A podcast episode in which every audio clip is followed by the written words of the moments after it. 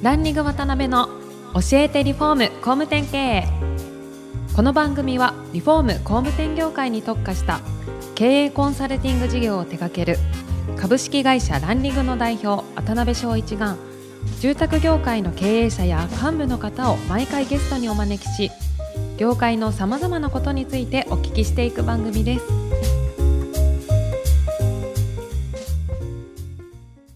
皆さんこんにちは。さあ今週も始まりました。ランリグ渡辺の教えてリフォーム工務店経営第206回目アシスタントの牛久保です。パーソナリティの渡辺翔一です。はい今週もよろしくお願いします。よろしくお願いします。今回から4回にわたってご出演いただきますのはユニオンテック株式会社大川会長です大川会長は東京新宿区に本社を持つユニオンテック株式会社の代表としてショップ、オフィス、住宅の企画、設計、施工を行うクリエイティブ事業とオンラインプラットフォーム運営を行うプラットフォーム事業を営まれております。2019年には約10億円を資金調達され、建築業界を革新するべく成長スピードを上げて急拡大。そんな大川会長には今回から4回にわたって現在までの足跡や会社のこと、今後のビジョンなどじっくりお聞きしたいと思ってますのでよろしくお願いします。はい、岡会長、よろしくお願いします。はい、よろしくお願いしま。すすなんかあの、若くて会長っていう感じじゃ ないんですけど、会長なんですね。会長はやめてほしいですね。そうですよね。ご出身はもともとあれですか？お静岡の方なんですか？そうですね。あの静岡のはい伊豆の伊東っていう温泉街ですね。熱海っていうとみんな知ってるんですけど、はい伊東っていうとね半分ぐらいの人はうん。ちょっとわからないって言うんですけど、そういう場合はもう熱海から20分下っていうふうに まあ理解してもらうって感じですね。はい。えー海が綺麗なね、いいとこですけどね。そうですねはいえーそれこそ今でこそ相当なイケメンなんですけど、どんな、いやいやいやいやどんなお子さんだったんですか？いやいや、僕体調モテてる。ね。はななんつうんですかね、あのもう幼稚園の時からちょっと変わっていたんですよ。はい。で、幼稚園児の時、そもそもまあ4歳ぐらいから年中さん。はいはい。年中さんって普通、まあ親御さんの送り迎え付きで、はい。大体まあ、はい。登園したりするわけじゃないですか。はい。うん僕当時からたまたま実家が建て替え中だったんで、はい。じいちゃんばあちゃんの家はい。が、あの伊東市から駅でいうと4つ5つ離れたところのうん網代っていう駅があるんですけど、そこに住んでいて幼稚園まで一人で電車に乗って、はいねそこから20分歩いて登園していたっていう、ええ今考えると4歳でよくできたなみたいな。ですね。結構問題のあるやつですね。そうですね今だとで自立してる。それで、まあ、4歳の幼稚園児が幼稚園に行って何してたかっていうと、はいあの基本的に幼稚園のみんなとは一切群れずに、はい。うん。えっと、一人だけ仲いい加藤亮介君っていう子がいて。よく覚えてますね。めっちゃ覚えてますね。亮介君とめちゃくちゃ仲良くて、うん。へ二人であの幼稚園の横に、うん。結構、まあ、そこそこ大きい伊東市の中の大川っていう川があるんですね。えはい。はい。その川辺に二人でうん。散歩行って、ひたすら昆虫を見つけて、うん。昆虫を採取して、はい。で幼稚園に戻ってみんなに見せびらかして、はい。すげえって言われることがもう快感。もうこれだけですね。毎日そればっかしてました幼稚園の頃。相当変わってますね。変わってますね。よく言われました本当に。ええその何君でしたっけ？加藤亮加介藤加藤さんとは今、もう。えーっと一切連絡取ってません全く、ねはい。ええであれですか、そういう、こう、なんていうかな、放任というか、はい。もういろいろこう、好きにやらせてくれるような、そんな感じのうん。お育ちだったんですか？どうなんですかね？なんか自分自身がなんか人と違うことをやることによってうん。周りが注目してくれて何それ何それ？ってこう聞いてくれるじゃないですか。はいはいはい。でそれに対してうん。こうなんだよねああなんだよねとかっていうのがうん。なんか4歳から好きだったんですおねー 多分それだけかなって感じです。なるほどね。へー。で、そこから小学校、中学校と進まれるんですけど、そのあたりはどんな感じのあれですか？小学校の頃はうん。えーっともう12年生はうん。完全にスカートめくりに専念してました洗練されてたんですね。完全にスカートめくりに専念してましたねなんで2回言ったんですか今。授業が終わってから10分間の休憩と、はい。あのまあ昼の休憩と、もう全部スカートめくりですね。でそんな1年生と2年生を過ごした後3年生からは学級委員長やってましたね。へ 実績を上げたんでしょうねそうですね。多分男性からの、まあ、男子からの票が多分圧倒的に多かったのかなっていう。なるほどね聞いたことないですねそれね。スカートめくりしたら反応どんな感じなんですか女子のまあ女子はまあこうですよね。キャーですよね。喜喜ぶんですか、嫌がるんですか？うーん、まあ半々じゃないですかね。だから当時マイチングマチコ先生とかがやってた時ですかね。えー。朝6時からやってた。もうまさにまさにまさに。なるほどね。あれ見て興奮してたのよかったです。はい やばい。これだけで尺が終わってしまった、えーで小中とまあおそらくどんどんどんどんはいはいはいはい。健全にこう育っていかれたと思うんであすけど。全然健全じゃなくて、はい。まあ、小3ぐらいから学級委員長を務めさせてもらってうん。小3小4小はい。5、小6に行く手前で実は小学校5年生の時に、うん。まあ、学校にいたんですよね小学校に、その時に急にお昼休みの時に怖い中学校の先輩たちが中庭に来たんですよ。はいはいはい。でうわ怖い中学校の先輩来たなと思ったら、うん僕呼ばれたんですね。はい。うん。え何何何？と思って、うん。そしたら、まあ、簡単に言うと僕がまだ小学校4年生ぐらいの時にうん。6年生とかの先輩たちなんですよ。うんうんうん。で中学校になっていわゆるヤンキーになって、うん。はい。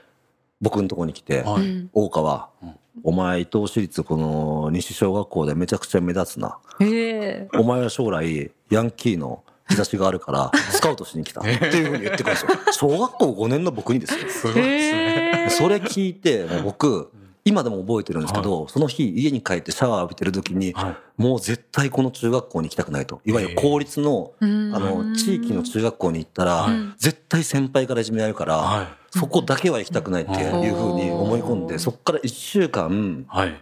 本当に気が重たくてうん悩んで悩んだ結うん。果はい。親父に地元の公立のはい。まあいわゆる伊東市立北中学校っていう中学校なんですけど北中だけは行きたくないからどうにかして私立に行かせてくれっていうふうに僕お願いしたんです。よなるほどなるほど。そしたら親父がうん「そうか祐介」と。うん「まあなお前が勉強頑張るって言うんだったら聞いてやらない話でもないけど」と。はい。うん「頑張るよ。どうすればいいの?」って言ったら「開成中学だったら行かせてやる」うわーレベルが。うーん。開成中学どんな中学校なんだろうですよね。僕からすると。で開成中学どうやったらいけんの？って親父に聞いたら、うん。死ぬほど勉強して、うん。要は小学校の中でトップレベルになればいいんだっていうふうに言うわけですよ。うん。はい。そこから僕の人生結構大きく変わって毎日勉強。えー。おー。5年生ぐらいからです。かへー。5年のものは1学期ぐらいですかね。はいはいはい。そこからお袋と一緒に近所の書店の相模屋書店っていうのがあって、は相模屋書店でなんか計算ドリルとか、はいはいはいはいあの国語の学習とかうん。いろいろあるじゃないですか。ありますよね。ひたすら買い漁って、まあ夕方4時ぐらいにまあ下校しますよね。はい。で家に帰ったら夜の10時ぐらいまではい。うん勉強です。偉い。はい。で毎日小学校に登校するときに、うん。小学校の手前に文房具があるんですけど、うん。そこでジャポニカ学習帳を必ず毎日3冊買うんですよ。ええあの昆虫の絵とか、はい。あるじゃないですか。あれ買ってでその日の夕方ジャポニカ学習帳全部埋めるまでやるんですよね。すごい。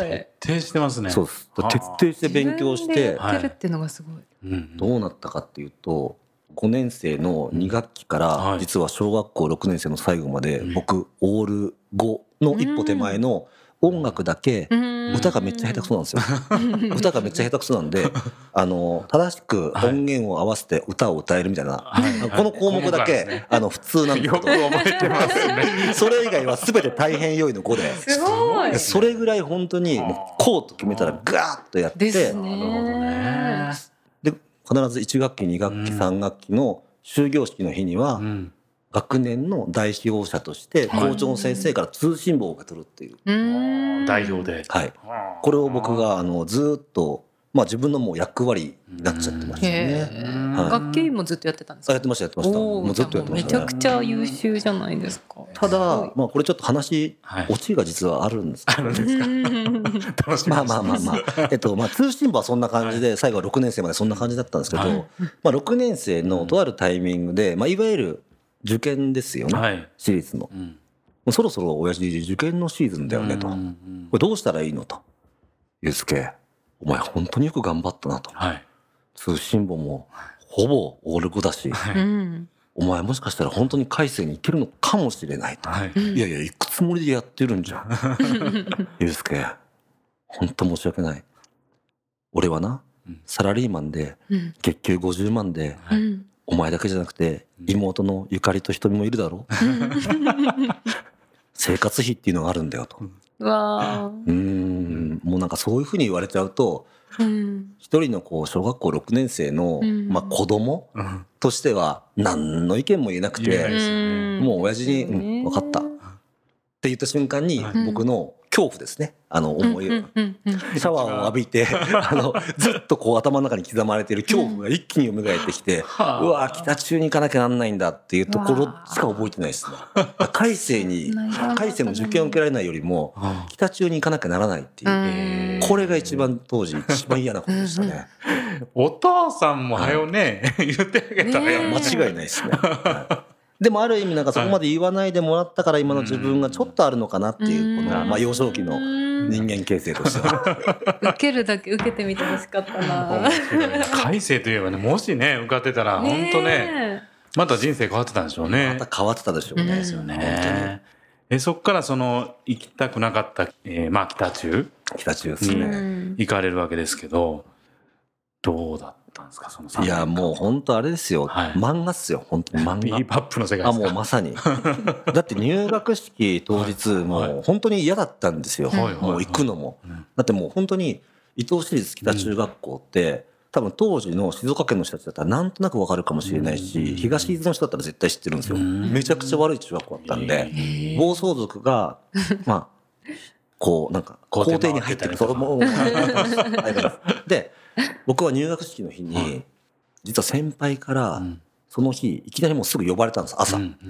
どこに呼ばれたかっていうと、トイレなんですね。はい。で、この時に、僕だけじゃなくて、まあ、いわゆる5人呼ばれたんですけど、はい。はい大川祐介、はい。大塚義行、森田正樹、猪俣洋一、記憶力ですね。はい大塚義行、この5人なんです。はいこの5人が呼ばれて、うんトイレに行ったんです。うんそしたら先輩たちが5人ぐらいずらっと並んでいて、紙袋に何か入れて持ってるんですよ。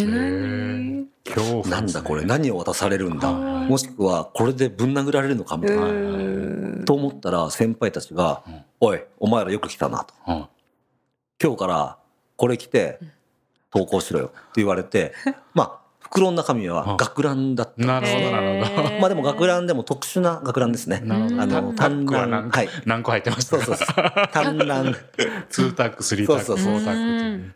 もう短ランとか長ランとか洋ランとかボンタン土管ここら辺のまあ1点2点3点セットぐらいを渡されれ今日から俺はみたいな感じ。ですねもうまさに。ですよね。はい。すごいですね。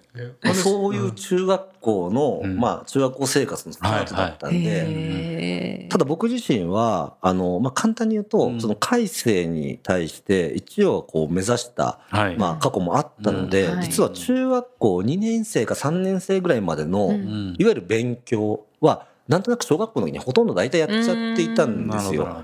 なので、うん。あの、実は、この1年、2年、3年と、はい。い、わゆるヤンキー生活を自分でこれからしていくことになるんですけど、はい。勉強だけは、いわゆる中間テストとか期末テストだけは、いつも学年10位以内うん。っていうような生活、あ成績を収めるようは。な感じで中学校生活は過ごしてましたうね。ん。本当に一番印象に残ったなんか出来事とか中学校の中で。これ今につながってんなとか ありますか、えね、まあ、ありきたりなんですけど、部活ですかね。あ ヤンキーが部活なんていうふうになるじゃないですか。確かに。いや、それーも、うん。めちゃくちゃ悪かった荻原正也っていう先輩がいるんですけど、この荻やんが、まあ、いわゆるめっちゃ不良でヤンキーなんですけど、うんテニスが大好きなんですよ。なんかイメージがね、だいぶギャップありますよね。めちゃくちゃギャップあるじゃないですか。で、僕は実は小学校まではサッカーやってたんですうん。うんうんまあ、静岡って言ったらサッカーの街じゃないですか。そうですよね、はい確かに。なんでサッカーをずっと小学校の頃やってたんですけど、うん実はなぜかありえないんですけど静岡県東部にある伊豆の伊東の北中学校にはサッカー部がないんですよ。おー。なのでね。はい、僕は基本的にサッカー部に入るつもりだったけどサッカー部なかったので、うん。でしかもまあちょっとヤンキーの道にまあ勧誘されたのもあり部活は特に決めかねていたんですね。うんそしたらその荻原正也、まあ、いわゆる荻やんがうんうん「祐介お前テニス部に入れ」と。はいはい。うん。まあテニス部って言ってもソフトテニス部なるほどなるほど。うん。柔らかいやつ。はい。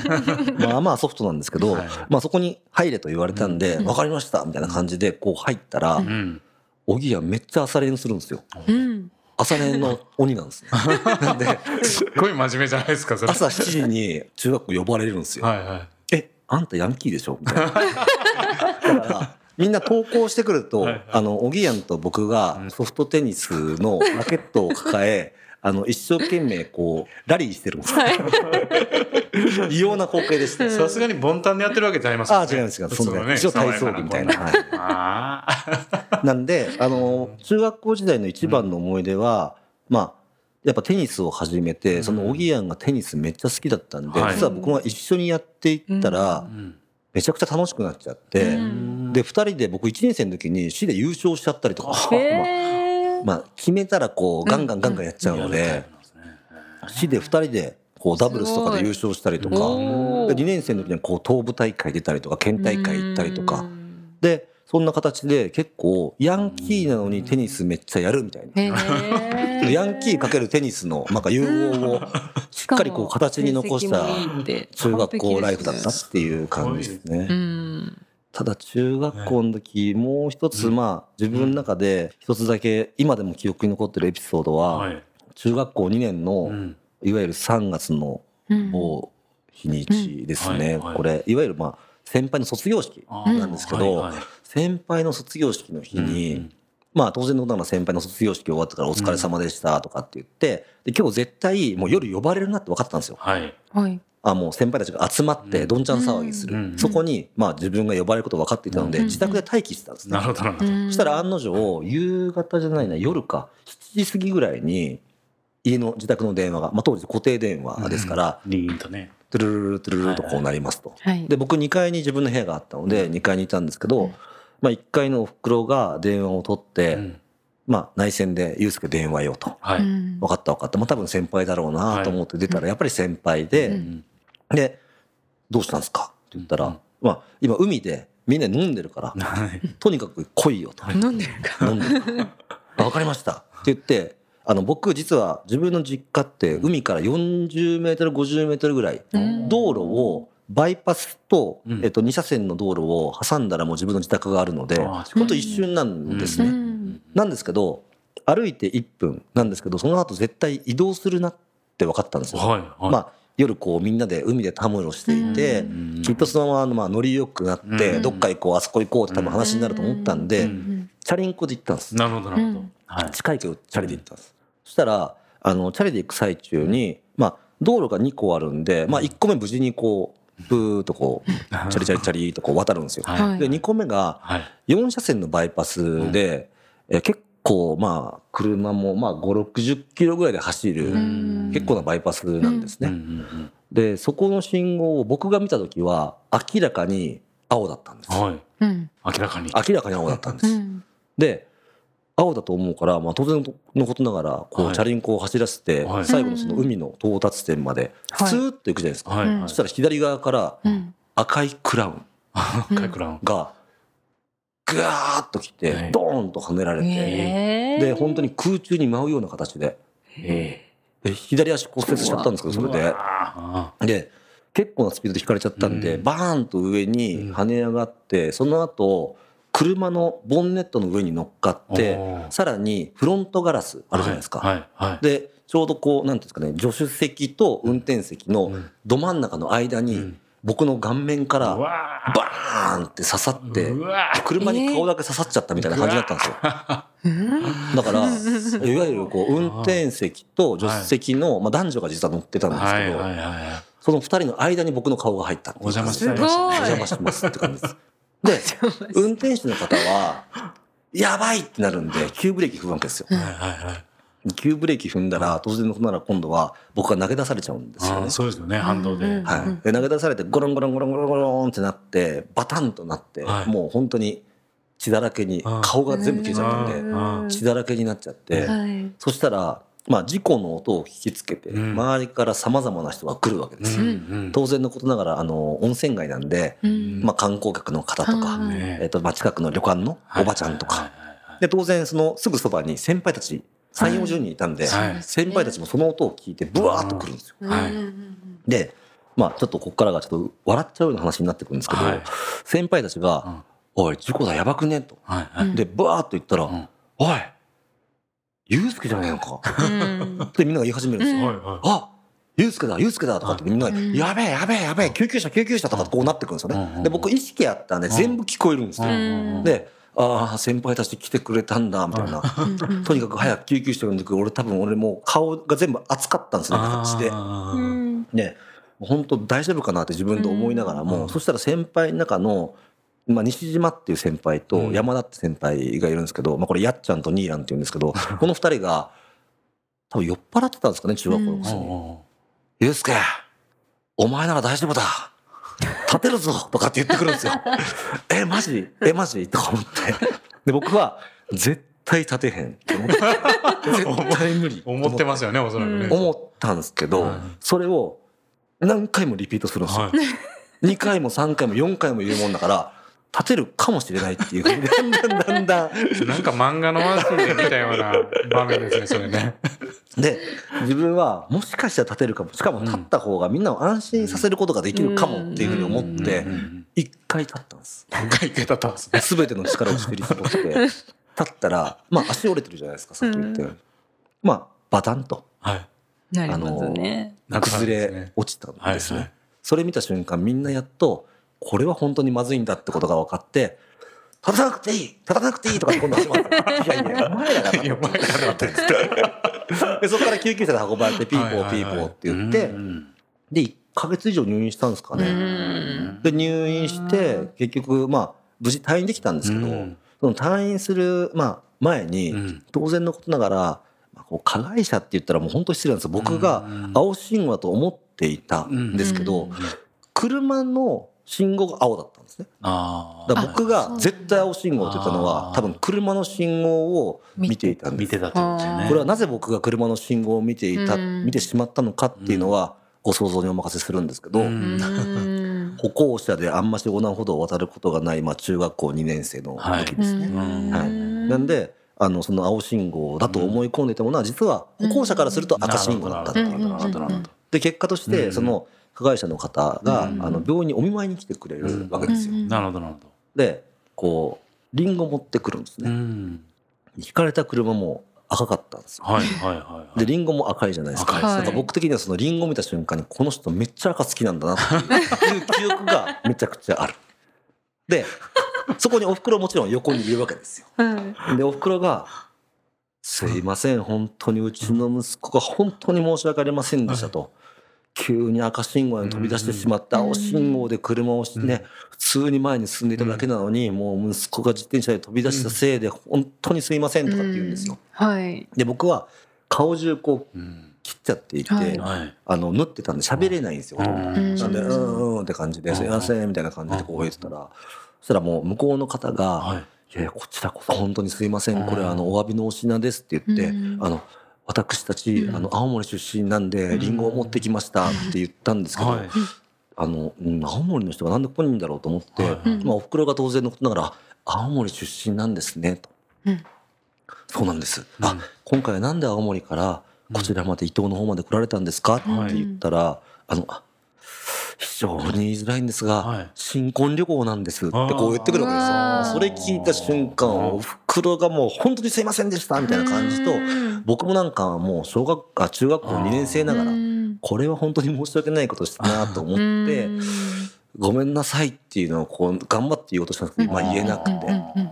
であそういうことだったんですねっていうふうにして、うん。まあ僕も謝りたかったんだけどちゃんと謝れず、ん。結果として青森から、うん。まあ、赤いクラウンでうん。新婚旅行でわざわざ伊豆に来てくださった。うん方にうん多大なるご迷惑を僕はおかけして、うんで彼らが地元が青森だからということで、はいまあ、リンゴをくださったんですけど、絶対近所で買った青森産じゃないリンゴだろうなと いうことも子供ながらに あの感じながら冷静ですね。やばい。尺が2倍ぐらいになってる。面白すぎて。まだ全然聞ききれてないっていうような、まあ、中学校時代の2つの思いですかね。壮絶ですね。はいはいちょっとこれはやばい。ちょっと次分はけます？高校からやね。高校からやね。このこのペースでいくと多分45時間ぐらいかかると思う。これね、あの僕、意味がないかもしれないです。ええ面白いですこの話ははい。そしたらその続きから、はいはい。次回ちょっといろいろ次回ねまた突っ込んでみたいなと思います。ははいはい、ということで今回は大川会長においでいただきました。次回もよろしくお願いします。よろしくお願いします。はい、ありがとうございました。今回もランリング渡辺の教えてリフォーム工務店経営をお聞きいただきありがとうございました。番組では渡辺や住宅業界の経営者幹部の方へのご質問を募集しています。ウェブサイトランリグにあるお問い合わせフォームよりお申し込みください。お待ちしています。